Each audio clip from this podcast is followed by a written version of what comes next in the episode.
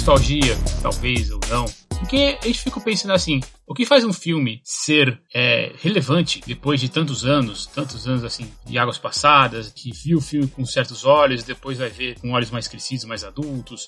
Talvez seja até a primeira vez que vocês, vocês, tenham, vocês tenham visto esse filme. E hoje, então, a gente vai voltar para 1996 para falar de um filme que essa semana está saindo a continuação. E hoje, então, é dia de a gente conversar sobre Transporting, do diretor Danny Boyle. E eu tô aqui, mais uma vez, com o Alex Gonçalves. Saudações cinéfilas a todos. E com o Matheus Des. Ah, senhoras e senhores. Por isso, mais uma vez, bem-vindos ao TriCast.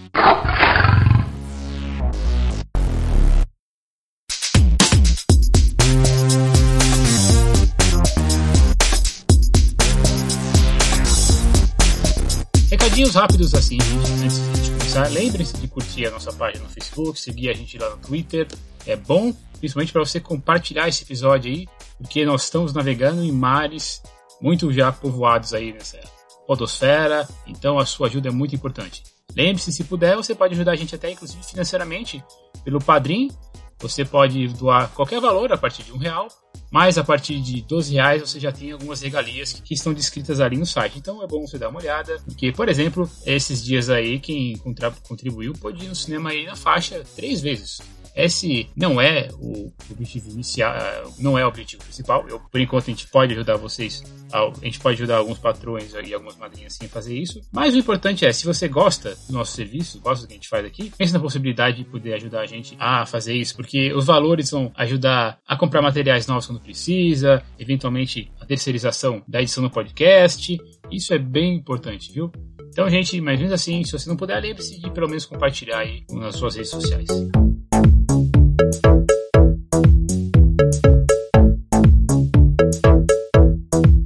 A gente costuma fazer também aí um breve recap dos anos que a gente comenta, mas a gente já nós já visitamos o ano em 1996. Então, para você, eu pergunto, oh Alex, qual outro episódio que você não estava que a gente já falou sobre o filme de 96? Já foi tratado no cast número 103 sobre Missão Impossível, dirigido por Brian De Palma. Isso. E também da primeira vez que a gente fala do Danny Boyle. E, Matheus, quando é que a gente falou sobre ele? A gente falou dele no episódio 127, que foi exatamente sobre 127 horas com o James Franco. Então eu sugiro que vocês deem uma olhada nesses episódios para você poder entender um pouquinho mais aí sobre o ano, sobre a década e sobre o próprio diretor também. Vamos começar aí com a com os, com o roteirista do, do, filme. Primeiro, eu acho que, acho que é legal lembrar que Transporting é baseado num, livro do Ivan Welsh, ele é uma figura cult, né? E ele escreveu muitos livros que se tornaram best-sellers, que costumam misturar comédia, drama, e o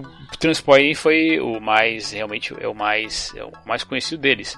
Eu não sei se vocês têm hábito de ler muito, mas assim, de qualquer jeito, eu não sei se, por exemplo, vocês leram alguma coisa do Irvine Welsh na vida de vocês. Eu não. É, eu admito que eu tive a oportunidade no início do ano de ler, né, os livros, né, tanto o que inspirou o primeiro quanto o segundo filme, mas por falta de tempo eu acabei não, não conseguindo iniciar. Transporting tem, é, ele é de 93, o livro é de 93, o pornô é de 2002. Que eu não sei se o segundo filme que está sendo lançado agora, ele vai ser alguma mescla de dois livros ou somente uma adaptação de um deles? Pelo que eu tô dando uma olhada aqui, Transporting 2, ele é baseado no pornô, com características, com personagens e elementos tirados da, do Transporting. Ou seja, então vai ser uma algum tipo de mescla. Mas assim, se algum leitor, por acaso, aí de Vene Welsh estiver aí para poder corrigir a gente, agradeço. Quem assina o roteiro mesmo, né, o, roteiro, o screenplay, né, é o John Hodge, que entre outras, entre outros trabalhos tem A Praia, Em Transe e o próprio Transporte 2 também. Ele, ele é um, um, parceiro costumado aí do, do Danny Boyle. Também escreveu o filme seguinte, né, que é Por Uma Vida Menos Ordinária.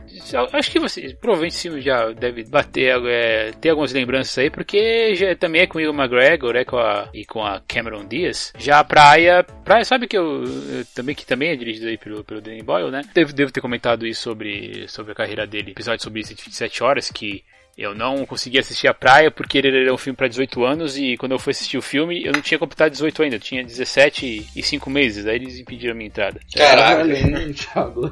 Você é velho, hein, Thiago? É, eu. Bom, eu sou de 82, né? Eu completo, tô, vou completar 35 anos em agosto. Por isso que eu falei lá no começo de nostalgia. Quando eu vi, eu não vi Transporting em 96, porque eu ainda era muito novo, eu tinha, né, eu tinha 14 anos. O Matheus tá com 20 e. Quantos mesmo? 20, 22 agora, ó. E o Alex tá com quantos anos mesmo, Alex? Eu estou prestes a completar 27. Eu lembro que A Praia foi um filme que eu aluguei em VHS um pouco depois foi lançado, em 2000 e... 2000 talvez, 2001. Por aí, por aí. Os meus 12 anos de idade. É, então, mas enfim, a gente não vai falar da praia porque eu lembro que peguei uma birra tão grande desse, desse filme que eu acabei nunca assistindo. Mas... ah, e também depois que me falaram que ele era um filme muito fraco, e aí que eu deixei para trás mesmo. Sim, senhor. Olha só, então você não é o primeiro que fala isso. é, enfim, ele, então, como a gente fala, como a gente falou, né, escocês, que ele eu gosto bastante do, do, do, trabalho dele no Em Transe, apesar de os, o filme ter poucos defensores, né? Mas ele, ele é o cara que mais trabalha com o Danny Boyle, né? Da praia, o transporte, o Em Transe, aí o que eu tinha falado também, né? Uma vida mesmo ordinária, o Cova Rasa, todos escritos por ele junto com o Danny Boyle.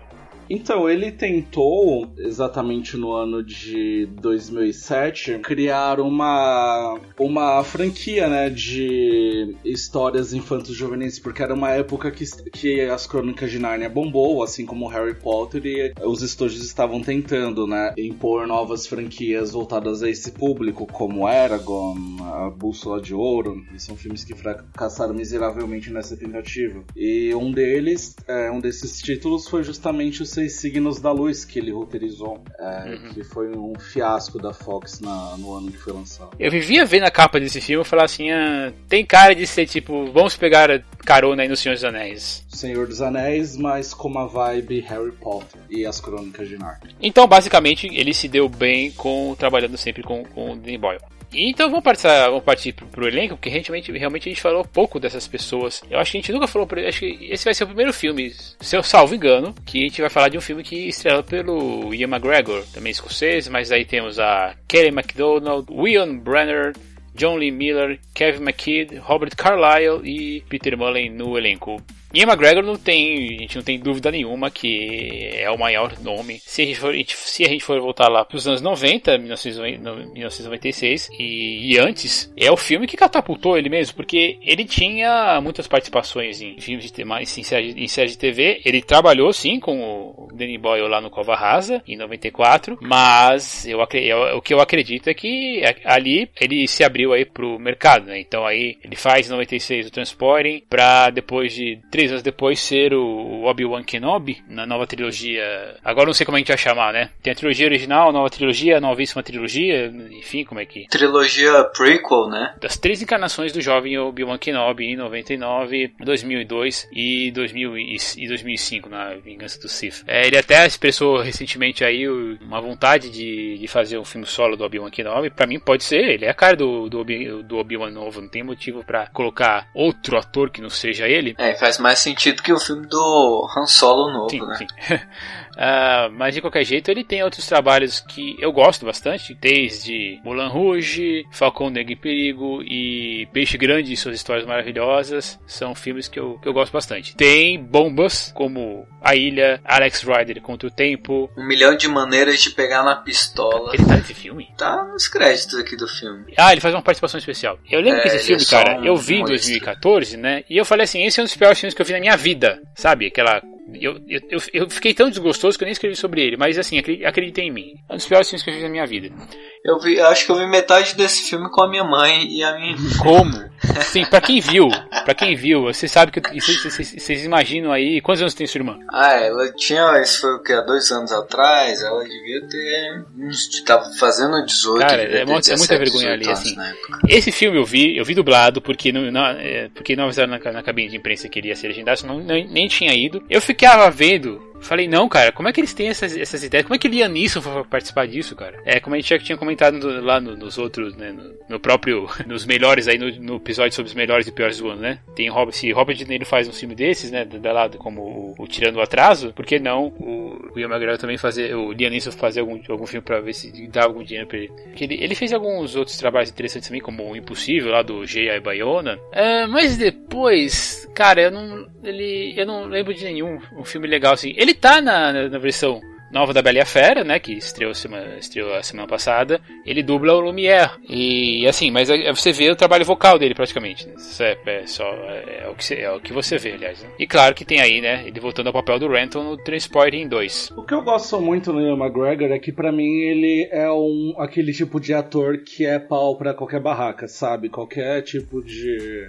substituição que você precisa fazer às, às pressas, qualquer dificuldade que você tem para escalar um ator ator X para um papel, ele é a pessoa adequada para isso. Tanto que ano passado ele não somente assumiu às pressas um papel de vilão no Faroeste em Busca da Justiça, Jenny Garagan, com a Natalie Portman, como ele também assumiu às pressas a direção do, da adaptação de Pastoral Americana do Philip Roth. Estava tudo pronto né, para o início das filmagens o, o diretor que estava escalado eh, desistiu do projeto. Ele falou: ah, quer saber? Eu vou fazer minha estreia na direção com esse filme e ainda vou protagonizá-lo.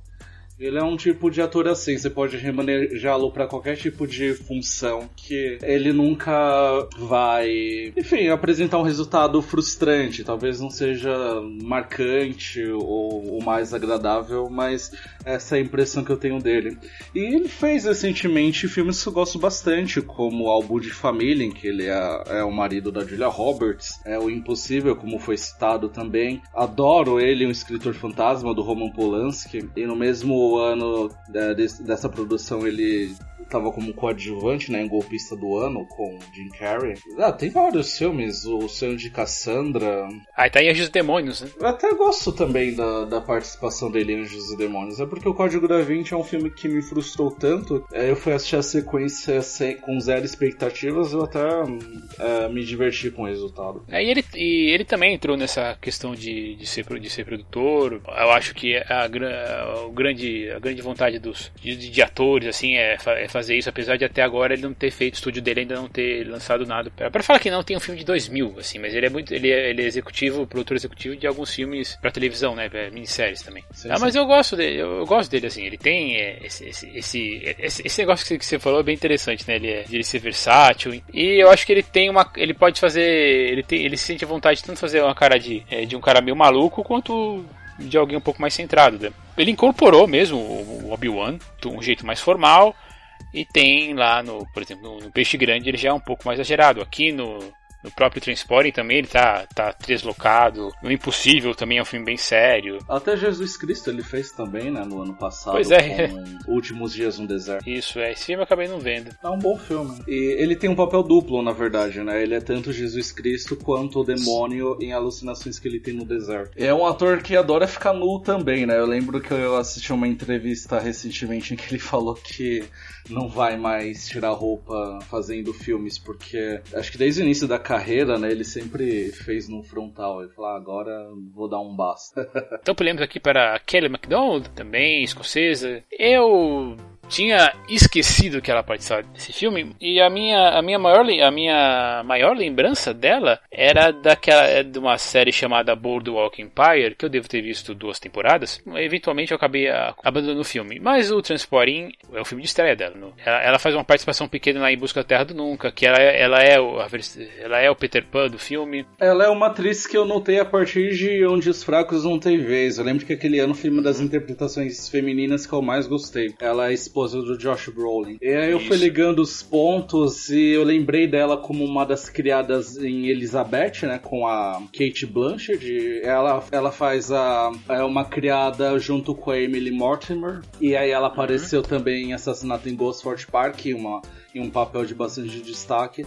Mas era uma atriz que eu gostaria de. que eu imaginei que, sabe, teria uma visibilidade ainda maior pós onde os fracos não têm vez. Mas Eu acompanhei alguns trabalhos dela posteriormente e eu meio que. Ela meio que caiu um pouco no esquecimento, talvez, apesar do, dos compromissos com o Boardwalk Empire. Participou da, da adaptação do, do, do Choke, do, né, do sufoco, do Shuk Palahanyuk. Pala, Uh, ela esteve naquele filme Ana Karenina, a versão mais recente. É um filme visualmente muito belo aí, de Joe Wright. E agora também vai voltar aí pro Transporte. E tá episódio de Black Mirror, mas como eu só ouço falar de Black Mirror até agora, não consegui assistir, não posso falar nada. Tô, tô só dando a dica para não ver esse episódio não, que ele é muito ruim. É o último episódio da terceira Acho temporada. o último grande momento dela no cinema foi como a dubladora em Valente, né, a Merida. E eu acho que uma, um, uma presença no elenco que também é feminina, que eu acho muito importante mencionar também é a Shirley Henderson, que é uma atriz escocesa que eu adoro. Ela faz a mãe do, do bebê, que, é, que, é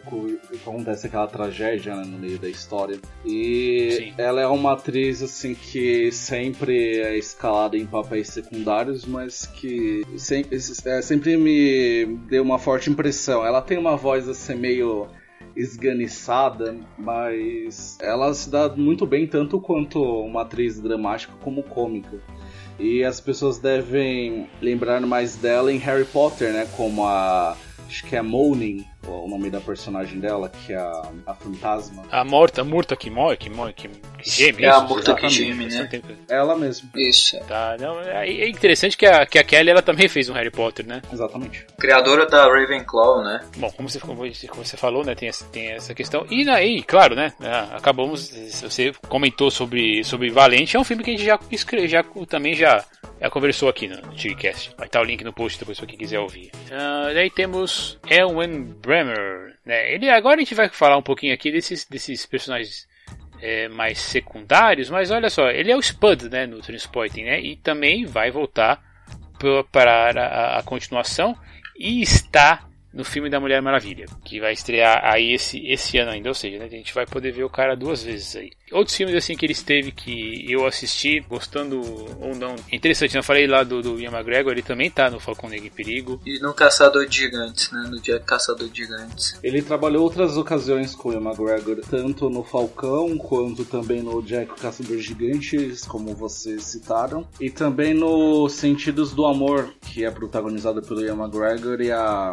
Eva Green. Filme, outro filme que eu vi com ele, que ele estava. Ele participou do Êxodo, Deuses e Reis, do Ridley Scott. No Expresso da Manhã ele estava também, que é um filmaço, assim, um dos melhores filmes que eu vi né, no ano que foi lançado. Snatch, Porcos e Diamantes ele também tá.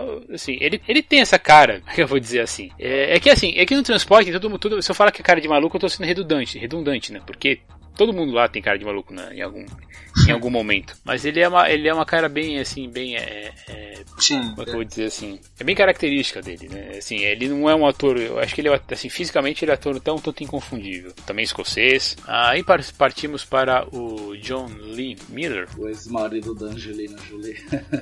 Mais conhecido Esse é o maior... ex-marido da Angelina Jolie. É, tipo que nem o Tom Brady, assim, né? Que a gente só conhece ele como o marido da Gisele Bündchen, mas não, mas enfim. ah, ele teve do acho que a, a, coisa mais conhecida dele foi o, aquela série lá que dá uma chupinhada no, no, Sherlock, que é o Elementary. É o Sherlock Holmes americano, né?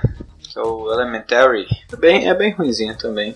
Isso, isso. É, ele, ele é, aliás, ele é o próprio Sherlock Holmes, né? Aí, só que, e diferente da, da versão da BBC, que eles fazem três episódios a cada três anos, o cara lá, a série ainda, ainda continua né? Desde 2012 ele é o personagem, né? Isso, 24 episódios por temporada. Uma coisa que é legal dessa série é que o, o Watson é uma mulher, né? É a doutora Joan Watson, que é, que é a Lucy Liu.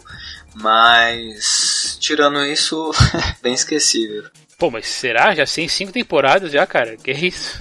Ah, 112 C episódios. CSI tem 11, né? Nossa, CSI tem ah. 11 fora os spin-offs, assim, né? Exatamente. É, eu penso que do quarteto central, ele é de longe o ator mais fraco. E, assim, ele já participou em vários filmes, os quais é, assistimos, como Melinda e Melinda do G. Allen. Só, só pra lembrar, ele é o Sick Boy do filme, né? Aquele.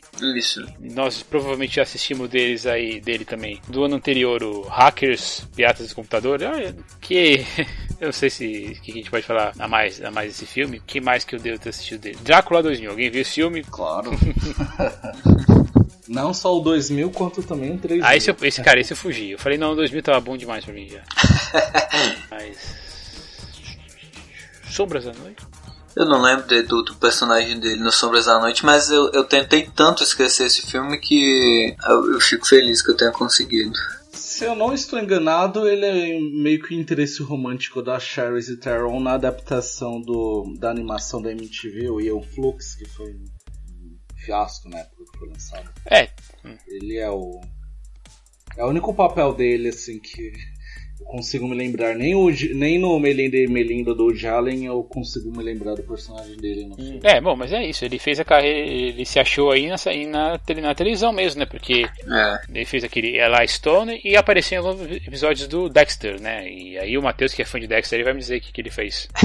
ele foi o vilão da quinta temporada. Ah, ele é o vilão da quinta temporada. É. Não fazia ideia mesmo, cara. Jordan Chase. Ele também era um serial killer ou. Porque acho que.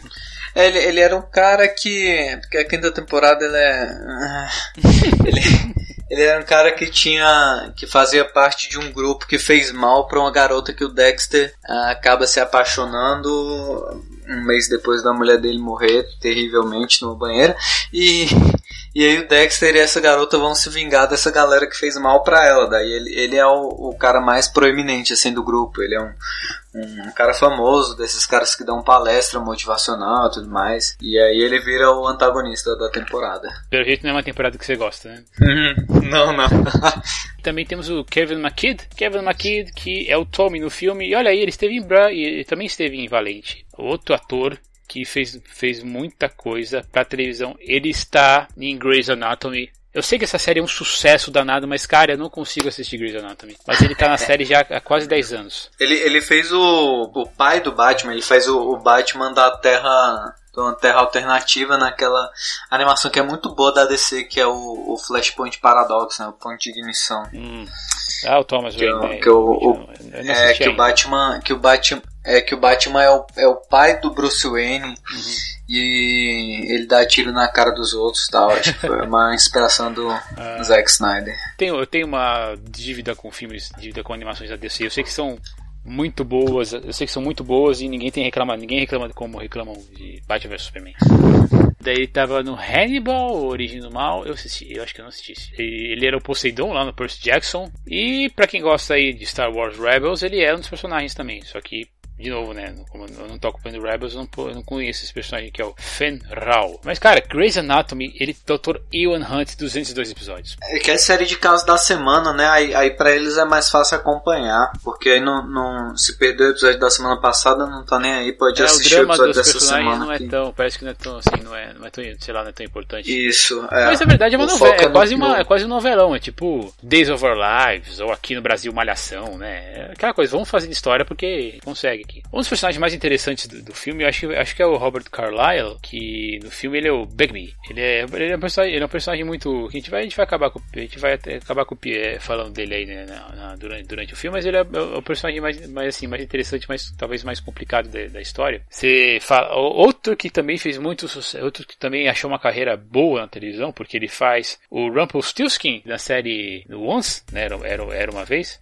Também, ó, desde 2011, é, já são 132 episódios que ele aparece, 6 anos de, de Rumpelstiltskin. Mas ele gravou alguns, alguns videogames, como duas versões do Castlevania, esteve no Stargate Universe, estava no Extermínio 2, ele é o, ele é o cara idiota lá do, é, o cara mais idiota do, do filme, que ele vai, ele, bre, ele quebra, a, ele primeiro abandona a esposa, a própria sorte, depois quebra uma, uma, uma quarentena e vira, vira um zumbi, por um motivo, por um motivo muito estúpido. Como, e como a gente tá falando, né, voltou aí pro, pro Transporting pra ver qual, qual que é a, a qual que é a dele, né? Qual que é assim. Aliás, o Transporting 2 tem tudo isso, né? Eu não assisti ainda, mas é, é isso, né? É, to, é todo, todo o elenco de volta. O Robert, ele também foi o vilão de 007, O Mundo Não Bastante. Uhum. O Renard, aquele que, que um ser indestrutível, ele não, ele, com, ele não consegue ser ferido, né? É, eu tenho uma, uma grande dívida com 007, assim, eu assisti muito pouco dele. E ele tá bem, bem estranhão, assim, né, nesse, nesse 007. Ah, sim, ele é um personagem, é tipo a versão 20 anos dele de, no Transporting, né? Tão drogado que acabou até atingindo uma imunidade, né? e para fechar esse ciclo aí de malucos que tem esse filme, a gente tem aí o Peter Mullan. É um ator é, escocês também, que é o Swain, que é o cara que lida lá com as drogas, né? Que ele com, com o pessoal da da, da, da que, que faz, que, que prepara a heroína para todo mundo, mas ele, eu não sei eu não lembro de, outras, de ter visto outras vezes ele. Ele participou de filmes grandes, sim, como Cavalo de Guerra, Coração Valente. Interessante que ele não tá voltando pro Transporting, porque ele não é parte ali dos amigos, né? Ele era o cara que preparava, né? Que preparava as drogas ali naquela ali na, na, naquele, naquele ambiente lá do, do apartamento, né? Da, da é, o apartamento de quem? Não vou lembrar quem que era, enfim. Nossa, ele é um ator sensacional, adoro Não, sim, ele. ele é muito bom mesmo. É, o, pra mim as melhores interpretações dele estão é, concentradas em Tiranossauro, que ele é um protagonista. Cara, você viu Tiranossauro? E também... Puta, cara, é assim, eu não, é conheço, eu não tinha conhecido ninguém que tivesse visto, uh, visto esse filme até, assim, até, até agora. Não, é espetacular esse filme. É, é porque como ele não foi lançado, né, aqui no Brasil e lá fora foi num circuito muito restrito, então é um filme que você depende de outras maneiras para poder ter acesso. É, eu assisti assim que ele foi lançado e me marca até hoje. Ele também tem um papel central em, no Top of the Lake, que é, é o seriado australiano com a Elizabeth Moss da Jenny Campion e do, e do sujeito que dirigiu agora o Lion. E ele tem um. Eu até lamento que ele também é um é, diretor espetacular, mas ele acabou não seguindo muito na função. Ele fez em 2002 o Em Nome de Deus, que é Magdalena Sisters, que é sobre três jovens irlandesas que são mandadas meio que a contragosto em um convento, né? Mostrando, né, o, o, o quão degradante né, era o ambiente, aquele, o, esse ambiente religioso, né? Na metade do século passado. É, você comentou que ele faz, que ele fez a Top of the Lake, você assistiu essa série? Assistiu. Ah, Aqui no Brasil foi exibido pelo Sundance e a segunda temporada, inclusive, que é o China Girl, vai, vai ser transmitida esse ano ainda. Ah, é uma. É, o que, que, é? Uma continuação no mesmo universo? Como é que é isso? Porque tem nome diferente, é, né? É, pouco, é, pouco material foi divulgado sobre a segunda temporada. É, assim, vai prosseguir com alguns personagens, o Peter Mullan não estará entre eles, mas a Elizabeth Moss, que é a protagonista, prosseguirá. É uma continuidade, mas a partir de uma história independente, né, que não tem muitos elos com o que foi apresentado na primeira temporada. Hum. Porque a primeira temporada tem todo o seu arco dramático fechado no último episódio. Então eles vão partir para é, algo novo. Então eu imagino que deve ser uma coisa que se passa no mesmo universo, mas as histórias não necessariamente não se, é, não se conectam, talvez assim, por, por personagens. É, fiquei interessado. Fiquei interessado. Agora, agora o Tiranossauro, você não é a primeira pessoa que me fala assim mais dele, porque eu não assisti. Mas você, é você é mais uma pessoa que fala com muito entusiasmo da, desse filme. Vou ter que dar uma olhada. Sim, é um drama assim que exige um estômago forte, porque ele não ele é, é brutal, não é explícito na realidade, mas ele é muito brutal na, na violência, né, que permeia todos os personagens. É, é um soco no estômago. Muito interessado, interessado. Eu vou até a locadora do Paulo Coelho para procurar o filme logo mais. É, caçem o filme. Fica a recomendação. Ok.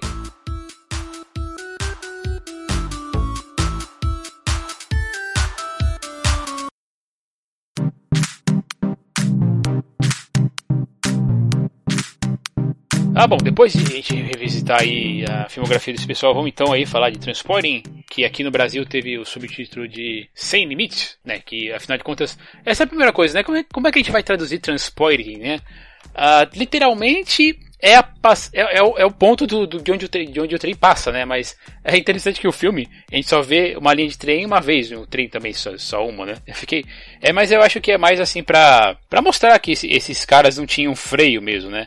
Essa é, a, a, é a, talvez a grande piada do filme, né? Se a gente pode falar, se a gente pode falar isso. Pelo menos assim, é o que eu tentando traduzir transporte. Realmente, e, e se inglês tem, tem, se inglês tem, tem pouco sentido, eu imagino em português menos ainda. É, é, eu acho que não tem utilidade nenhuma, né? Sem Limites diz muito claro sobre esses personagens sem freios que são da história. Mas sabe aquele caso? É, Pulp Fiction, Tempos de Violência, essa tentativa de con é, contextualizar algo que você não é capaz de traduzir, né? Porque o título original é muito complicado, só faz sentido na, em inglês, né? Ah, vamos jogar aí um subtítulo pra contextualizar o público. Tô, tô olhando aqui os títulos alternativos e aí a, a, no Chile também saiu com esse nome, Transporte Sem Limites. A, no México saiu inclusive com dois títulos, saiu só como Sem Limites, mas também saiu também como A Vida no Abismo. É, também faz sentido. É mais interessante. É, pois é. Esse seria bem melhor a vida. Né? Gostei desse. Em alemão, pelo que o Google Tradutor me diz aqui, ele saiu como Transporting Novos Heróis. a primeira coisa que a gente acaba se, é, se, se ligando no filme é, é o ritmo. É uma coisa assim que eu fiquei até pensando, pô, é, será que depois de 20 anos assim alguém se se impressionaria com o filme, se alguém por acaso não revisitou o filme nesse meio tempo. Não precisa nem ser 20 anos assim do, do, do lançamento, né? É, mas digamos assim, vai, 10 anos, porque vocês viram talvez aí com, com 14, 12 anos, assim, é, eu, eu um pouquinho, um pouquinho mais velho, tal, eu acho que eu já, eu acho que eu já tinha 18. Eu era mais velho quando, quando vi pela primeira vez. Mas a, a, a montagem, a rápida, assim, é quase sem. É, é, é quase sem. Como se Uh, você não piscasse, assim, se você piscar algum, por algum momento, algum, algum, momento você perde alguma informação. E, e, o Danny Boyle aí, né, esse é o segundo filme dele, ele já te joga no mundo, assim, que é como, talvez, é, tem, traduzindo, assim, por imagens, esse efeito da, da heroína. É uma coisa, talvez seja a melhor qualidade do filme ao lado da, das interpretações mesmo. É, mas é que eu não posso deixar de, deixar de lado assim, a qualidade da, da escrita do, do Irvine né, e da adaptação pra tela. Mas é, é uma coisa muito legal. É, é realmente. É, é, o filme que a gente, pega desde, desde os primeiros segundos. É, isso é verdade. É, inclusive, essa questão do, do efeito da heroína é, muito legal como a montagem faz paralelos muito absurdos, né? Do, do, logo no início do filme, inclusive, ele, ele jogando futebol e aí ele o, o, Ranch toma uma bolada na cabeça e ele começa a cair, mas ao mesmo tempo ele começa a cair dentro do apartamento da Madre Superiora, né? É, é, com o efeito da heroína. Então, a partir daí, é, no, no, primeiro minuto do filme, você já, você já sabe mais ou menos onde você está colocando o pé, né? E isso, e isso, claro, com a narração desse trecho que eu acho maravilhoso. Esse esse trecho, essa, esse trecho que abre o filme. E você também, eu, eu falei de, de outros motivos que eu gosto do filme, até, até a questão da fotografia que passa pelo amarelo, o verde, o vermelho. Quando eles estão naquele, naquele apartamento lá se injetando heroína, é, eu, eu acho que é, eu acho que é uma das partes assim mais interessantes porque ele, assim, ele uma coisa muito legal do Danny Boyle nesse filme é que ele traduz por imagens essa essa sensação, esse rush que eles estão sentindo aí. Eu até li que o, que o Will McGregor ele, ele fez muita pesquisa, muita leitura sobre a, a vida dos, dos viciados em, em heroína. E ele até pensou em experimentar para ver a, é, o que acontecia, mas ele falou assim, não, acho que não preciso fazer, fazer ir tão longe, né? Mas mesmo assim, pra quem não experimentou, ele tá, putz, cara, tá doidaço, assim, é muito legal, é muito legal, cara. Aliás, ele, eles fazem um paralelo, assim, com, por, com, com, com prazer sexual da heroína, aliás, é, aliás, quem tá se drogando lá, aquela parte, aquele primeiro take, né, que a gente tem porque a gente começa com, com, com flashback, daí a montagem traz a gente pro, pro, pro, pro passado, e aí ele vai contando todas as histórias, né, do, dos, dos, dos, amigos, né, que é o Trenton, o, o Sick Boy, o Spud, todo, todo mundo lá que fica se, se drogando dentro daquele apartamento, né? Sim, exatamente. Então, e aí a, a cena que eles estão se drogando ali, injetando heroína na veia, ela é quase erótica mesmo, assim, ou até, ou para eles é mais, é mais, é, funciona mais do que qualquer, qualquer erotismo.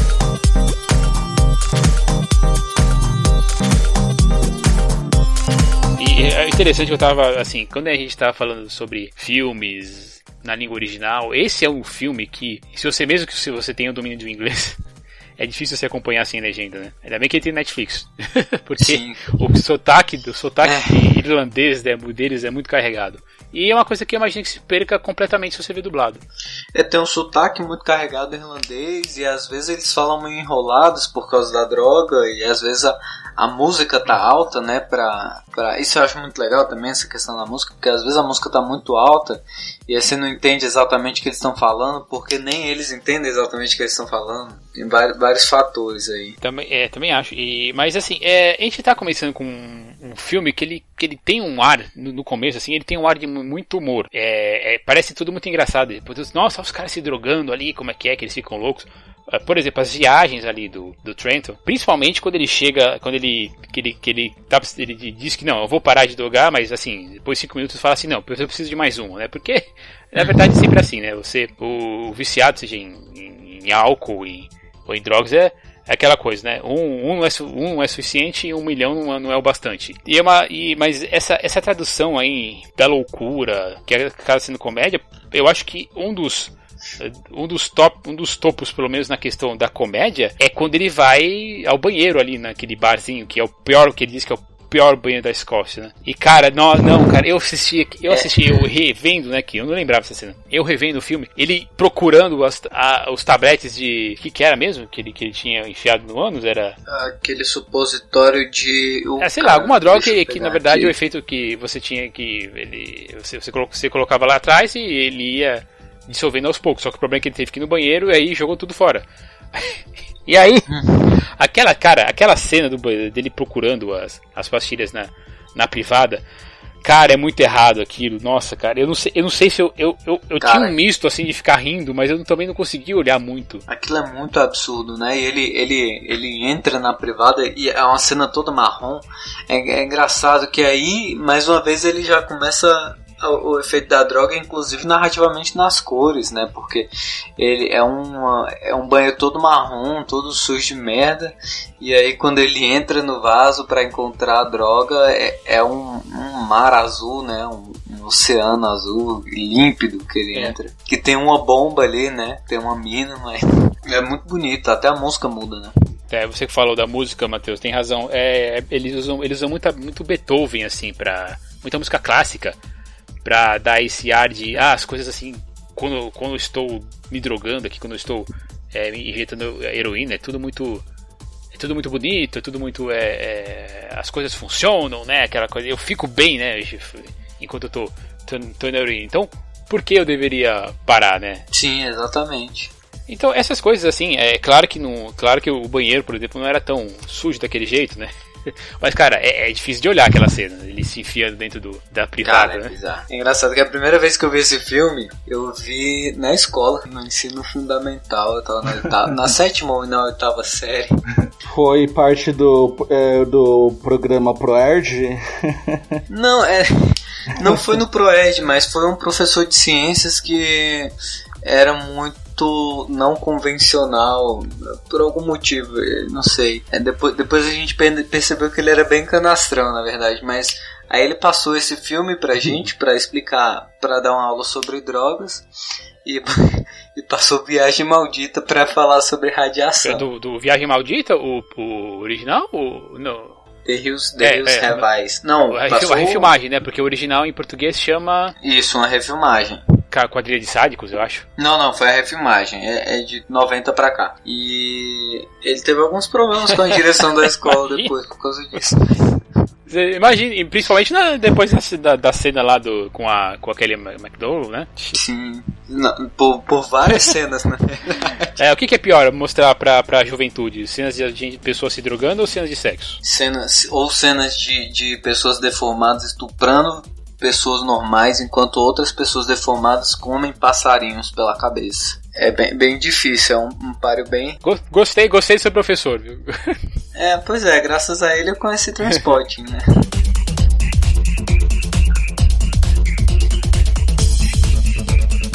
Esse, esse filme ele tem um núcleo bem grande, né? Como a gente comenta, os personagens ali contando com o Renton, o Spud, o Sick Boy, o Tommy, o Bagby, né? São, já, já são cinco, se ainda se inclui a Diane, são seis, e aquela. E a mãe do bebê, que é a. É a Alison que é a mãe do bebê, né? Eu acho que é, porque a Gale é aquela moça que o, que o Spud vai sair, que ele se defende ah, é, todo, não, tem razão, e aí. Tem razão, é. é aquela... outra, outra cena maldita, né?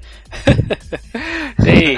O que eu estava querendo dizer sobre esse, esse núcleo de personagens aí que tem cinco ou seis pessoas, se você incluir a Diane e a Alison, como é que, como é que o, o Danny Boyle vai, vai representando cada um? Por exemplo, o Sick Boy, ele fica lá naquela cena com o, com o Trenton, que, que ele vai só, só pela, pelo roer atirar num cachorro lá para poder, poder machucar o dono, e ele fica lá é, venerando o Sean Connery, né, fazendo, é, imitando a, a, voz dele. O, o, Spud, ele, ele, eu acho que ele já vai para uma representação um pouco mais visual, porque ele fica lá de terno, mais mas você vê claramente que ele não tá, é, que ele não tá assim vestido pra, pra, pra ocasião. São coisas assim, são, são esse tipo de coisa assim que vai, esse tipo de informação que vai dando background aos personagens. Sim, é, eles vão sendo construídos aos poucos, né? A gente consegue. E, e, não são personagens simples, né? Cada um tem, tem um drama e tem uma esquisitice bem característica. Assim. É. E se você considerar que é um filme que tem uma hora e 34 só de duração, uma hora e meia praticamente, ele, ele faz isso muito bem o Danny Boyle. Mas assim, ele, é, isso é uhum. muito por causa da montagem do filme. Tem essa coisa de ser, de ser, Sim, de, de ser cortado rápido. Então, ah, beleza. É porque uma das coisas que a gente acabou não, não comentando, mas vale a pena mencionar agora, é, é, é, é o orçamento, né, cara? Era muito baixo. Então, eles tinham que aproveitar, por exemplo, o máximo possível da luz natural esse tipo de coisa, porque, porque eles não tinham de muito dinheiro não pra, pra produzir o filme. E, e olha que eles conseguem fazer algumas coisas que eu fico me perguntando, passei muito tempo me perguntando como eles fizeram, viu? Com tão pouco orçamento, tipo aquela cena que ele, que ele, ele volta para se drogar e, e, deita no tapete e aí começa a afundar dentro do. Essa cena é muito linda. o que, tem, o que, na verdade o Dandy Boy tem que fazer assim é tirar leite de pedra, então tem muita algumas cenas elas têm elas têm só elas são filmadas só em um take. É, cara foram um milhão e meio de libras cara. Cara é muito pouco dinheiro. Essas são soluções que geralmente é, são é, encontradas né, no processo de filmagem por um diretor talvez é, talvez por um diretor de segunda unidade né? E é um trabalho bem complicado porque você tem que ter todo essa imagem né visual da de como você vai conceber aqui a, aquela cena, aquele delírio, e você tem que fazer todo uma um esquema mesmo, né, de produção para conseguir é, produzir essas imagens e quando você vai ver o resultado do filme é uma coisa que dura segundos, né? é, um, é um trabalho assim bem bem de formiga, né, podemos dizer. É, é isso aí. Mas, então, esse é o que, que abriu portas, né, pro Danny, pro Danny Boyle. E, e, voltando a essa questão de construção dos personagens, né, ele vai, ele vai contando, assim, a história, por exemplo, do, do, do, do Bagsby, né, que, que é aquele mentiroso, aquele cara que gosta de estourar, contar historinha, mas que toca o terror. Ele ele com certeza é, é, aquele personagem que se trata ali como o, o macho alfa da, dos amigos, porque ele é um cara estourado, né? Se não fosse assim as pessoas para segurar ele, ele tinha matado pelo menos uns dois, três ali no filme. E ele tem uma frase muito, é muito legal, né? Eu não gosto de me drogar, né? Eu só gosto de matar as pessoas, né? É, é mais ou menos assim a, a frase, é. não lembro exatamente isso, né? Eu não sou que nem vocês aí que ficam colocando essas, esses venenos aí, né? Ele, ele faz uma, um tipo de, é, de, de, escolha moral, ele julga o Trenton por causa disso, mas né, tudo bem agora, mas matar tudo bem, né? Matar aí por causa de, de, de fresco, né? De, de, de, alguém que me olhou atravessado. Ele me lembra muito o personagem do. É, não vou lembrar. Eu não vou lembrar do. do, do, do dos bons companheiros. Do Pesci? Exatamente, o personagem de Joe Pesci, o Tommy Isso. DeVito, né? Que é essa inconstância, você nunca sabe quando que ele vai explodir, né? Aliás, esse filme tem algumas outras homenagens, assim, eu não, eu não posso dizer necessariamente que ele, que ele assim, que, que teve esse personagem aí do, do, do Scorsese, mas, por exemplo, quando eles estão naquela balada é uma, você vê que tem alguma coisa, uma homenagem ali ao Kubrick, né? Quando ele, o, por causa dos, da laranja mecânica, né? Que eles vão tomar, eles, que, que o bar que eles tomam leite lá, ele, ele, ele inspirou aquele, aquele lugar da balada, onde, onde o Trenton hum, vai encontrar a, é, a, vai encontrar a personagem da, da, da, da McDonald, hum. a Diane. Aliás, essa, essa, essa personagem assim, é, dele encontrando a Diane, é, ele é, ele fica naquele, naquele, naquele dilema de né, o Trenton, o Renton, ele fica naquela, naquele dilema de, como é que eu vou dizer aqui, como é que eu vou explicar isso? Que ele tá na balada tentando encontrar uma mulher, ele chega, ele fica tentando chegar na, na, na mulherada, dançando, e cada uma vai, vai, vai afastando ele, ele se se foca na Diane, que realmente é, é a mulher mais bonita ali do lugar. E tem uma. E aí os dois têm uma atração, uma atração sexual assim, é instantânea. E aí ela vem com. Ela, ela já sabe qual que vai ser o papinho dele como é que como é, como é que a cabeça dele funciona e ele até tenta meio que tipo fugir, né, da, da personalidade dela, né, porque ela é, mas ela é uma personagem muito interessante. Pena que ela e é pena que assim, pena, né? Mas a questão é que ela aparece pouco na, na, na história, né? Mas quando ela, quando ela aparece, assim, principalmente no começo, eu acho fantástico. Porque no filme, ela, no, na, na época ela tinha 19 anos, mas a questão é que ela faz um personagem de 14. Eu não sei se, se alguém não pegou isso, mas quando eles vão os dois vão depois depois depois que eles transam e, e aí ele vai aparecer na casa na, é, na mesa de café da manhã e pergunta lá pros, pro casal se eles são amigos da Diane, o que, o que tá acontecendo lá é que na verdade é que eles são os pais dela. Né? Sim, sim. E, e, ele acabou de transar com uma menina de 14 anos. Ele, né, ele fica lá depois todo. Ah, mas isso é legal, não sei o que, né? Como se usar, usar a heroína não fosse.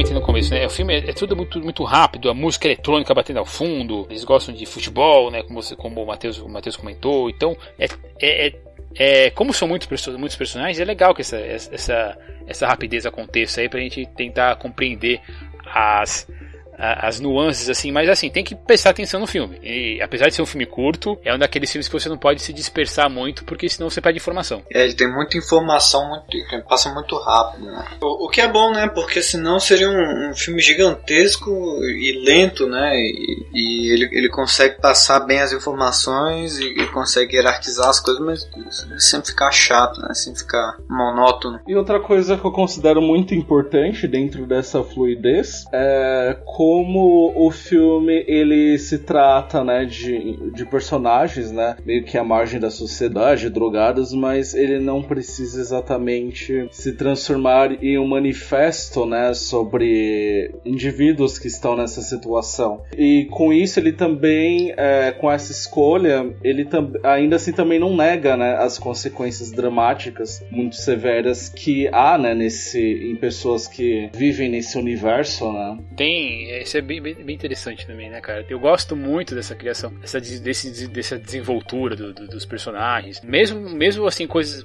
Personagens assim que são menos. É, que se focam menos na primeira, primeira parte, no primeiro arco, ou o primeiro ato, como o Tommy, por exemplo, que ele é deixado pela namorada, e aí ele fica porque, porque ele perde a fita que, que os dois, que, que, ela tá namorando, que, ele, que ele e a namorada estão transando uma fita que o Renton pegou, né? E aí. Sim. E é muito bizarro isso. Até pensa, né, que a princípio, né, todas essas é, frases, né, ditas pelo protagonista em relação a escolhas, né? Escolha a vida, escolha um, um emprego, escolha, enfim, um sem número de coisas, né? Podia até soar um tanto piegas, né, nesse contexto que está sendo retratado. Mas não, o Danny Boyle ele consegue fazer, uh, fazer um filme né, estilizado e que é bem dosado né, uh, em seus tons de drama e humor. Eu acho que ele também está muito influenciado em relação a, a, ritmo, né? Aquele período dos anos 90 mesmo, que estávamos vendo a ascensão né, do, da MTV com os videoclipes, né? E muito de, muita dessa linguagem acabou se traduzindo também em filmes que continuamos discutindo hoje, né? Dos anos uh, 90. Sim, é, essa questão do, de não soar piegas, eu acho que o texto ajuda muito, né? Porque o texto é muito sarcástico também. Então, ao mesmo tempo que ele tá falando assim, ah, escolha vida, escolha colesterol baixo, escolha saúde, ele tá falando, ah, escolha pagar o aluguel todo mês, escolha a hipoteca, escolha,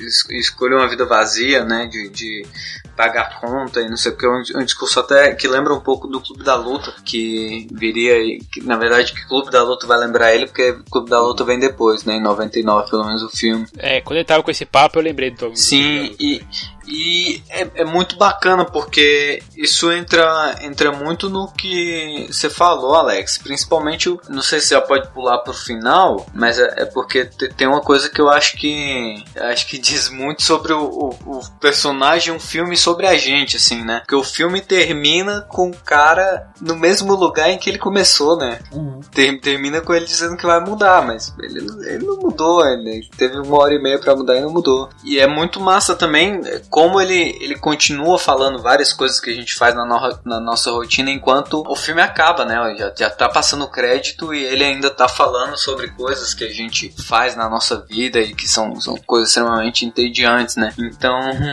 É muito bom isso, porque ele faz exatamente o, o, inverso de ser panfletário, né? Ele é muito subversivo em, em relação a isso, uhum. porque a gente vendo isso do ponto de vista do, do Rent, a, a, a, gente não vê um, uma visão, não tem uma visão moralista, né? Porque o, o Rent não é um cara moralista, é um cara que quer melhorar, mas ele acha que uma vida normal é tão ruim ou, ou até pior do que usar drogas, né? É uma coisa assim que talvez você fica falando assim que cada um tem a sua uhum. droga, né? Enquanto a droga dele é a heroína, a da sociedade comum seria comum barra capitalista seria aí é, gastar, consumir E, com, e as, todas as frases que você comentou e ele vai falando aí, tanto no começo do filme como no É, e até mesmo essa escolha que ele faz ao final, né? Que é uma traição, é, embora a partir dela é, ele decida, né, por uma mudança permanente, toda qualquer passo que ele dá a partir dali vai ser justamente pautado por, por essa traição, né? Por esse erro. Agora resta saber, né?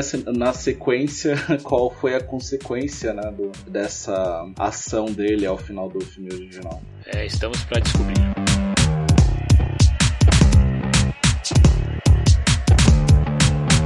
Ah, você comentou, Matheus, sobre essa questão de, de não ser moralista, é, do, do, do Renton, dos amigos dele em geral, terem uma percepção do mundo assim, que tipo, ah, dane-se o mundo mesmo.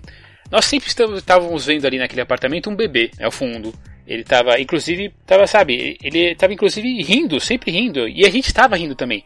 E esse riso acaba com o grito lá da personagem da, da, da Alison, que nós vemos aí o, no bebê morto no, no, bercinho. E cara, você vê que ele tá cinza, que ele tá, sei lá, cara. Nossa, é uma das visões mais horríveis assim que eu já vi isso. Né? Ele, ele aparentemente tá morto há um bom tempo ali. É muito bizarro. E aí a gente fica nessa coisa, pô, a gente tava rindo até agora com esses caras. A gente tá, nossa, que engraçado esse drogando e fazer e acontecendo isso. Ah, mas a consequência disso, a consequência do nosso riso e que tava acontecendo com ele foi a, a, a perda aí da, da, da Dawn, eu acho que é o nome da, da criança, né? Da, bebê. É assim, é para mostrar como é que todos estavam tão fora da realidade. Eu fico me perguntando, será que alguma vez aquele bebê tava lá mesmo? Se ele tava rindo mesmo, sabe? Fico, eu fiquei me perguntando isso, se alguma, alguma dessas é, era, era só viagem deles mesmo, e isso, e nisso o, o Danny Boyle, como ele faz com outras vezes, como você já comentou também, Matheus, que é uma cena um pouco mais na frente, que quando o Renton tem uma, uma, uma dose um pouco mais forte de, de, de heroína ele, ele, ele desce no chão, se aquilo lá não era também uma, uma ilusão que estava que estava sendo compartilhada entre pra gente com a gente.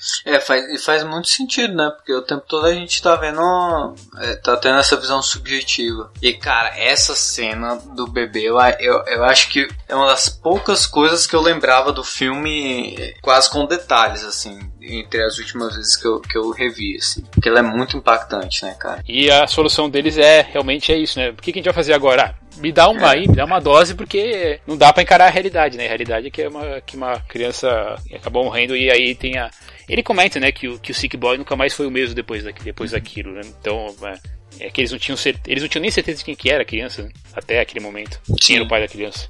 É uma morte assim de uma, assim, a morte de um, de inocente sempre mexe com as estruturas, né? Sempre acaba dando uma, uma piorada na, na, situação e, e, é, é, e, essa é uma mudança que acontece na, na, narrativa. Ela começa a ficar um pouco mais séria, apesar de ter alguns algum outro momento assim de, de comédia. A partir daí ela já ela já dá ela, ela começa a descer a ladeira. Então tem aquela a, tem a, a, a prisão, né? Do do Renton que que finalmente, finalmente ele, se, ele se dá mal, né? Junto com o, com o Spud. O Spud ainda. O Spud vai preso enquanto o Renton ele cumpre uma punição socioeducativa, né? Você tem que se, se apresentar a cada, cada sei lá quanto tempo no, no hospital. A gente vai te dar fetamina para você para tentar segurar aí o seu vício, né? Mas na casa dos pais dele, né? Que ele fica, que ele, que ele fica preso, que também é uma das partes mais terríveis, porque a falta da droga começa a dar aquelas, aquelas alucinações. E, e visualmente, cara, é, é, muito, muito inteligente o jeito que, ele, que o Danny Boyle faz, de estender o quarto, sabe? A, a própria. Ele, que ele tá preso, né? No, próprio quarto, na própria casa.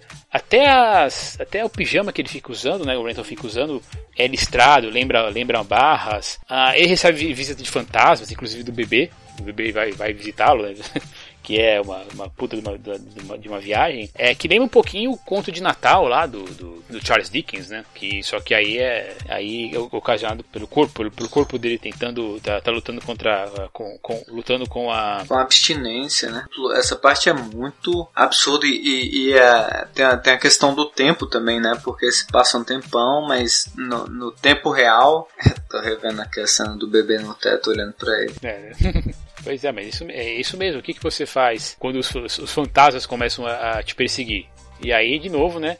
Ele vai, ele, ele acaba, ele, é por isso que ele acaba fugindo para as drogas de novo, né? Outro, um outro fantasma que aparece um pouco que, que ainda é presente lá é no personagem do Tommy, que ele na fraqueza dele, por ter sido é, dispensado pela, pela namorada, ele se droga e numa dessas coisas de ficar aí é, compartilhando seringa, ele, ele é infectado pela, ele é infectado pelo vírus HIV. Que 95, né, cara, ainda, ainda era um grande Não que ainda, não que não seja, não continue sendo, mas ainda é é, é, o fantasma era bem, era, o medo da AIDS era muito maior. E isso dá uma contextualização ao, ao tempo, né? E como ao tempo que, que o filme se passa, né? E, como, e, como eu tô, e como eu disse um pouco mais cedo, é a questão do que meio que a graça do filme acabou com a morte do, do, do sim, bebê. Sim, exatamente. Tanto que ele usa artifícios que ele já tinha usado antes, e da outra vez que ele usou, tinha um. Por exemplo, tem uma hora logo depois dessa cena da alucinação do, do, do que ele tá num bingo, depois que ele tomou as injeções lá é, é, da enfermeira, ele tá num bingo e aí ele começa a falar que ele passou vários anos sendo, sendo rodeado,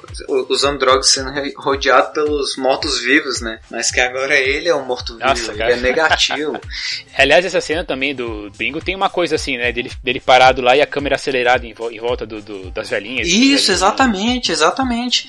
Mas como a, a, a gente se liga a ele, né? A gente é muito muito louco, porque você sente toda. Você sente toda essa depressão dele, né? Que o, o mundo passa muito rápido, mas ele continua no mesmo lugar. Que não deixa de ser uma metáfora do próprio filme, né? Isso é muito legal mesmo, cara. É, e, e, tem esse período, né, de dele quase letárgico, ele volta pra heroína, e como você, como você já falou aí, tem a questão, a, a cena fantástica aí, que também é uma coisa, uma solução muito barata que eles fizeram aí, da, dele caindo, né, na, na, na droga, assim, porque a, a uhum. bateu mal, e ele, ele e você percebe que aquele espacinho que ele fica é quase como se fosse um caixão, né? Sim, exatamente. E, e as pessoas olhando de cima, né? Como, como quem olha um caixão realmente. Não, contra, é, o pessoal chama contra plongé, né? O absoluto, né? É, o Tarantino ama isso, né? É.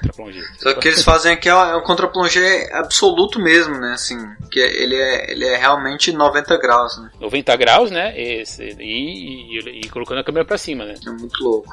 A própria solução ali do personagem do cara que prepara as drogas lá, né? O Swaney, é uhum. é aquela coisa, ah, beleza, né? Eu vou cuidar de você, não se preocupe. Ele, que, que no fim das coisas, é, é, eu acho que é a única parte assim que você fala que você, você tem um pouco de, de, humor de novo, que ele para no táxi, colocando o cara dentro do táxi, ó, leva ele pro hospital e deixa ele lá.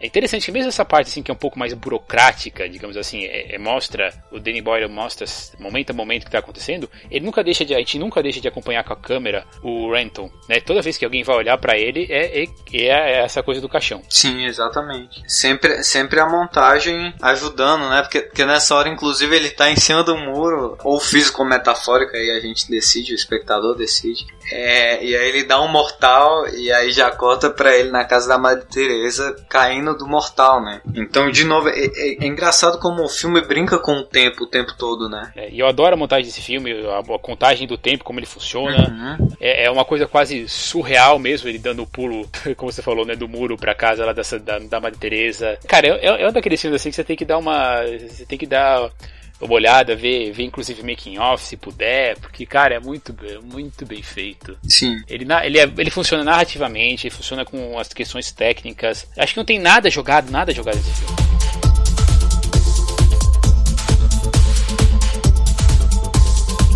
E aí tem, a gente tem essa mudança assim de, de vida dele, né? Aquela coisa. É, o Renton, ele me parece um pouco com, uma criança também. É aquela coisa. Ele tá fazendo uma coisa que tá prejudicando ele, que tá prejudicando a vida dele, dele sim. Então ele tem que mudar. Então, de repente, nesse momento aí que a Diane volta, inclusive, ele, ele fala assim, né, que o mundo é maior do que, do que isso aqui. Ele resolve mudar pra Inglaterra, né? Pra, vai pra Londres, pra trabalhar, tentar ter uma vida é, direita, mais ou menos assim, como, como corretor imobiliário. O problema é que você o passado dele bate a porta. E o problema, e o problema é que ele bate a porta na figura do Bagby, né? Que é, como a gente já falou, é o cara assim que vive procurando problema. Sim, exatamente. Não deixa de ser o motor, de certa forma, o motor, né? Desse segundo. De, de, na verdade, dessa última é, parte. É, o terceiro ato mesmo. Pior que o cara, como eu falei lá no começo, como ele, ele tem esse ar de. O Bigby tem esse ar de, de macho alfa ele chega lá no apartamento do Renton e fica lá mandando o cara. Você vai sair? Pô, me traz, me traz cerveja, me traz. traz o, o, o, cigarro, tal, não sei o que. E, e, ele é um cara folgado, fica lá jogando as, os, as caixas de cigarro no corredor e fica, e fica aquele, aquele monte de, de, de, de, de lixo empilhado porque ele tá fugindo da polícia, né? E fala, ele fala assim, não, mas não fui eu nem nada, não fui eu que fiz isso, mas enfim, eu acho muito muito bem feito mesmo e essa, coisa de você não conseguir se desligar do que, do que você passou, né? E inclusive quando o Sick Boy volta também, né? Pra tentar fazer aquele.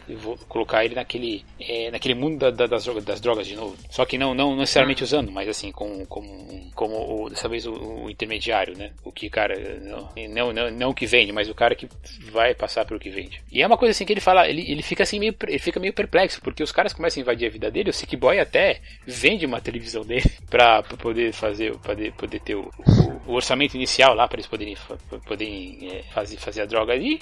Eventualmente ele se fica puto, ele deixa eles numa num dos apartamentos que ele, que ele tá que ele tá tentando alugar. Né? Que tipo é até, até ele, né? Até o Renton tem, tem o seu limite. Sim, e o é engraçado, tava, tava revendo também uma aquela cena que eles estão no bar, né? Que já, que já puxa basicamente o final do filme. É engraçado como essas, essas relações são feitas, porque o, estão os quatro na mesa, né? O Ranch, o Spud, o Sick Boy e o, o Bagby. Ele sempre é enquadrado junto com o Spud, né? Então, assim, ele, ele já puxa o final do filme, né? Os outros dois são são mostrados sempre, sempre distantes dele. Queria só pegar essa parte aí do, do, do, do bar, do, do, bar mesmo, como o Matheus já tinha começado a comentar mesmo, porque é, é quando os, os, os personagens começam a realmente a, a, a, mostrar a sua cara, né? Só, fora o Spud, que ele é o, ele é o mais assim, digamos, eu não vou dizer a palavra inocente, né? Mas ele é o mais assim, o, o mais o, o que está meio mais que indo com a maré. Os outros eles, eles começam a ficar aquela, aquela, aquela brincadeira. Porque o que acontece? Com essa droga que eles conseguem, aí que cai, praticamente cai no colo deles, e, e aí o Bisbee influencia a, a, a escolha do, do Renton, né, falando assim: a gente sabe que você tem dinheiro para entrar nessa, e, e considerando que o Tommy ah, acabou acabou falecendo pelas consequências de, né, da, da, AIDS, é que é ali que realmente a, o clube, né, o clubinho ali se quebra. Né? E quanto mais e esses quatro rapazes de Liverpool, né, que eles têm até uma cena que vai. Que, aliás, o filme tem várias cenas que é que homenageiam os Beatles, né? Mas no fim das contas ficam esses quatro, né? O Renton, o Spud, o Sick Boy e o Bagby para finalizar o filme. E aquele, ele, ele é aquele cara, é, aquele depois que, que eles conseguem fazer a venda, o, o Bagby é aquele cara perigoso que você não sabe quando é que ele vai se voltar contra os amigos. Isso não quer dizer que, que o que o Renton faz ele é justificável, mas, mas digamos assim, a gente está no mundo que no mundo torpe, no mundo torto, né? E ele, ele, acaba, ele acaba se aproveitando dessa situação ao roubar todo mundo, né? Ele só tem pena do Spud mesmo, né? Porque, ele, porque ele deixa o dinheiro lá pra ele. É, essa parte que eu, não, que eu não peguei muito bem, assim, o que que. É, daquela questão da de onde ele deixou o dinheiro pro, pro Spud, por que, que ele tinha acesso ali ao, àquele lugar. Hum, eu não lembro exatamente, mas eu, eu, lembro que era meio que justificado. Eu só não lembro que, que, eram, que eram os armários de bagagem. Ah, né? é, porque eles tinham falado assim que ele, se ele poderia vender o passaporte dele, né? E aí acho que acho que daí ele, ele iria fazer isso e aí conseguiu, e aí ele teve pena do Spud e deixou alguma, alguma parte para ele. Né? É, foi exatamente Mas... isso. Ele protegia o, o passaporte dele num cofre. E como o Spud para ele era o único sujeito do grupo que, enfim, né, ainda tinha sua inocência, apesar de ser um translocado, ele decidiu deixar algumas libras lá para ele. É engraçado que ele não tenta romantizar em nenhum momento, né? Nenhum tipo de, nenhum tipo de ação desse tipo. Tanto que ele termina dizendo: Por que, que eu fiz isso? Porque eu sou uma pessoa ruim. Mas eu vou melhorar, né? É, vou... Não, isso pode isso, também isso é um filho da mãe, bom. porque até então não se sabia. Né, mas será que até o Spudge também era um filho da mãe? No sentido de que até então ele não sabia o onde era o cofre, né, do Renton. Ele foi lá justamente com a intenção de caçar um passaporte, qualquer coisa ali que ele pudesse faturar uma grana. Exatamente. É, e aí, nessa questão do filme acabando com todo mundo é, provavelmente nunca mais querendo um olhar na cara do outro, né? Agora é, é fica aí esses 20 anos para saber como é que essa história se desenvolveu. Porque tem uma parte no meio, que um pouquinho meio, ali no, ali no começo do terceiro ato, que quando eles aí, discutindo depois da morte do Tommy, que eles falam assim que se eles fossem pegos com, aquele, com aquela quantidade de drogas, eram 20 anos. E então, são 20 anos aí desde o filme, né? É uma coisa uhum. interessante, talvez assim tenha dado algo muito errado aí pro, pro Bigby e ele ficou preso o tempo todo. Mas aí, é, o filme já saiu lá fora, já tem algumas críticas rolando por aí, uh, mas eu não li nenhuma, né? Porque afinal de contas eu quero, eu quero ficar surpreso. Mas é interessante, vai ser interessante ver. Mas assim, em geral, mas o Transporting, ele se fecha. É um filme, o filme pra mim é ele, redondo e tal, como você já comentou, né, Matheus? Ele começa de um jeito, ele termina com aquelas frases de novo, então ele é cíclico. O Renton pode até estar tá se enganando ali ao, ao, ao falar daquelas. Ah, aquela, aquela frase lá que é praticamente a tagline do filme, né? Mas enfim, é, é, escolha a vida, escolha um trabalho, escolha uma carreira, tal, sei o que, você que nem vocês, blá, blá, blá, blá, blá. Eu acho que é bem legal.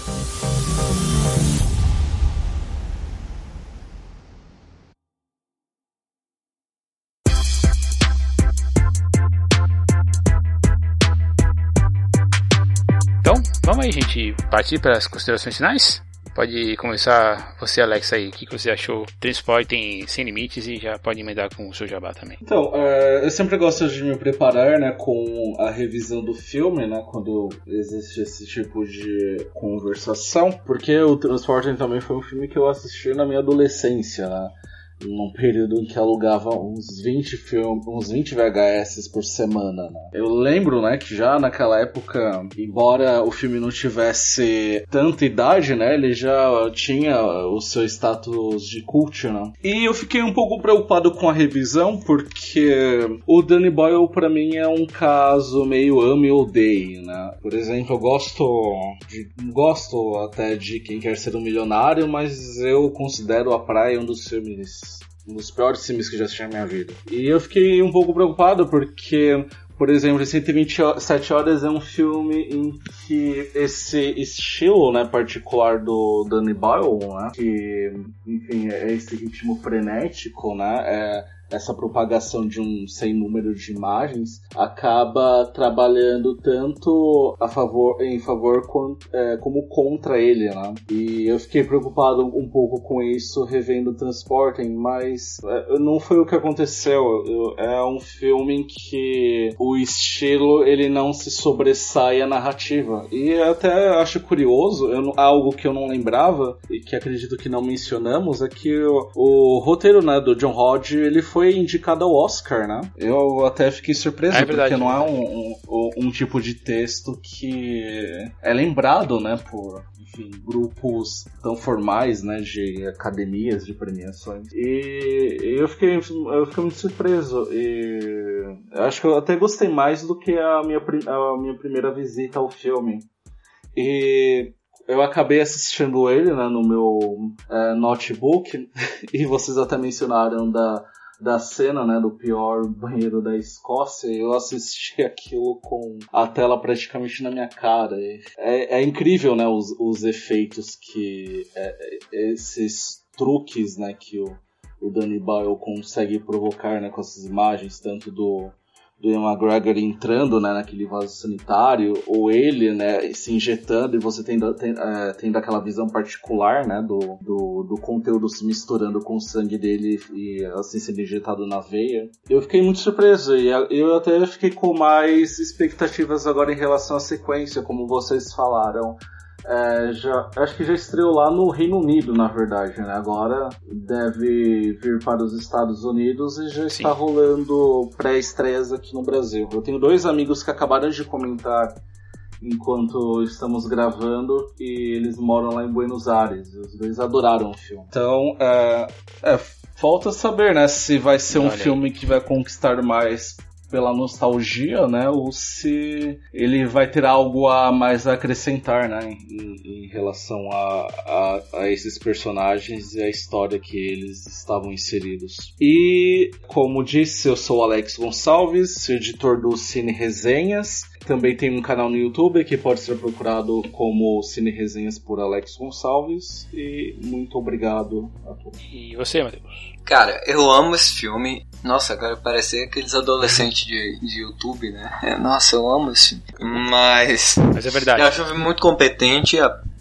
É, é, é verdade. A primeira vez que eu vi, eu, eu confesso que eu não peguei metade do contexto, porque eu tinha 12, 13 anos. Mas é um filme que é, tem um texto excelente, tematicamente ele é excelente, ele, ele trata o tema que ele, que ele se dispõe, que ele se propõe, né? De um jeito muito, muito interessante, de um jeito sarcástico e, e, e de um jeito novo, né? Que não é panfletário e não é nada tipo, nossa, não use drogas, isso é ruim. Inclusive, inclusive em alguns momentos ele parece não o autor, mas o, o, o Rent, já que a partir da visão a gente assiste pela visão dele, ele glorifica, né, a droga. Eu, eu queria curtir uma viagem daquela ali de vez em quando, sabe? De, de, de algumas coisas que, que acontecem assim. E ele resolve isso muito bem é, e ele faz uma crítica muito boa ao cidadão de bem, usando um cidadão marginal, né? Que, que, que eu acho que de, de, um cidadão de margem, que eu acho que isso que é a grande jogada do filme, ele faz isso sem que você perceba, inclusive, né? Porque quando ele, ele vai dizendo assim, ah, e, e agora eu sou uma pessoa ruim, mas eu vou mudar, e eu vou ter uma casa, eu vou ter um carro,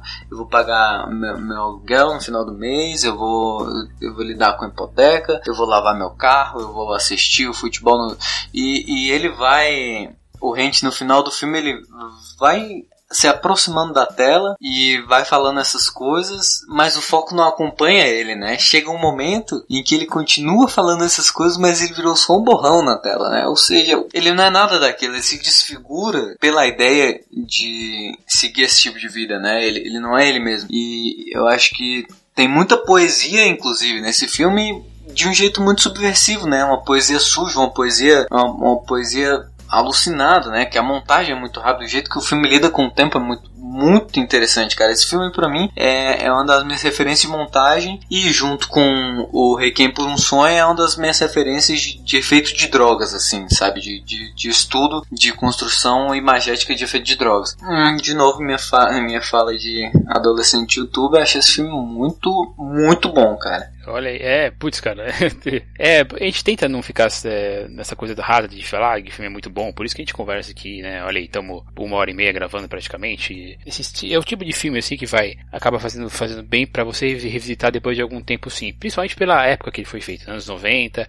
Eu senti ah, uma coisa parecida com, com o, o, o Alex revisitar o filme, como seria revisitar o filme, assim, o que que, uh, o que que isso traria, será que esteticamente ele daria, daria bom? Então, acho que sim, eu acho que o Danny Boyle fez um filme 20 anos atrás, ele ainda tem sua relevância, eu não posso dizer que ele falaria, eh, que alguém faria a mesma coisa do mesmo jeito, mas, putz, cara, é, é, apesar da, e como o Matheus falou, apesar da montagem e da, do ritmo do, do filme ser ser uma coisa assim é muito, muito ser muito importante a gente não pode deixar de lado toda a discussão que o filme que o filme traz tudo que é feito pela, que, através de diálogos apesar feita a, a, partir de do mise-insano né das coisas que estão que estão acontecendo no fundo assim com no visual dos, dos personagens e, e, e, se você pensasse que o Danny Boyle tinha aí um milhão e meio de libras, dois milhões e meio de libras, aí depende de, de onde você for pegar essa informação, tá um negócio assim, é, tão, tão, tão bem feito, assim, tão criativo, e que funciona de um jeito assim que depois de 20 anos assistido você,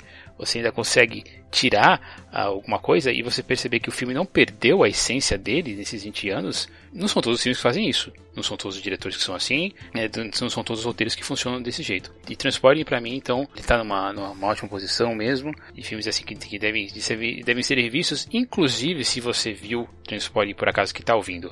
Você viu na época do lançamento, você viu quando era adolescente, como, como o Matheus aqui, e nós três aqui, nós três, em épocas diferentes, diferentes assista agora com esses olhos você está mais velho, de repente 10 anos mais velho, 15 anos, 20 anos mais velho, é, é uma experiência muito interessante. Você vai perceber que o filme não perdeu a sua, não perdeu o seu brilho. E são poucos filmes que, como eu vou acabar repetindo, mas é, são poucos filmes que conseguem fazer isso. São poucos diretores que conseguem pegar, ter, ter essa pegada mesmo. E é isso aí, gente. Muito obrigado mais uma vez aí por vocês terem ouvido a gente, né? Então, para falar com a gente, acesse antigocinema.com. Esse é o episódio número 162, né? Estamos aí lançando no dia da semana do lançamento de Transporting 2. Então, eu quero que você Fale sobre transporte em 1, fale sobre transporte em 2. Principalmente, eu quero saber principalmente de você dessa diferença aí, se você viu o filme pela, pela primeira vez há muito tempo, ou mesmo se você viu agora, para poder acompanhar aqui uh, o lançamento da, do, da continuação. E para fazer isso, né, já falei, entre lá no tignocinema.com ou vai lá no nosso, no nosso nossa fanpage, né, no Facebook, fb.com.br Também temos um grupo ou você pode falar a gente pelo Twitter, todos os nossos, os nossos contatos vão estar postados nesse, nessa, nessa postagem, mas o melhor jeito é mesmo você comentar aqui no site para a gente ter uma interação melhor, certo? E, como sempre, peço para você compartilhar e curtir as postagens para a gente poder alcançar o maior número de pessoas possíveis. E para fechar aqui a nossa sugestão musical, que vai ser uma música que vai ser atualizada lá no na nossa lista do Spotify, eu vou deixar aí Lust for Life do Iggy Pop. Então, gente, mais uma vez obrigado e a gente se vê semana que vem. Tchau. Até mais, pessoal. E escolha a vida. Tchau.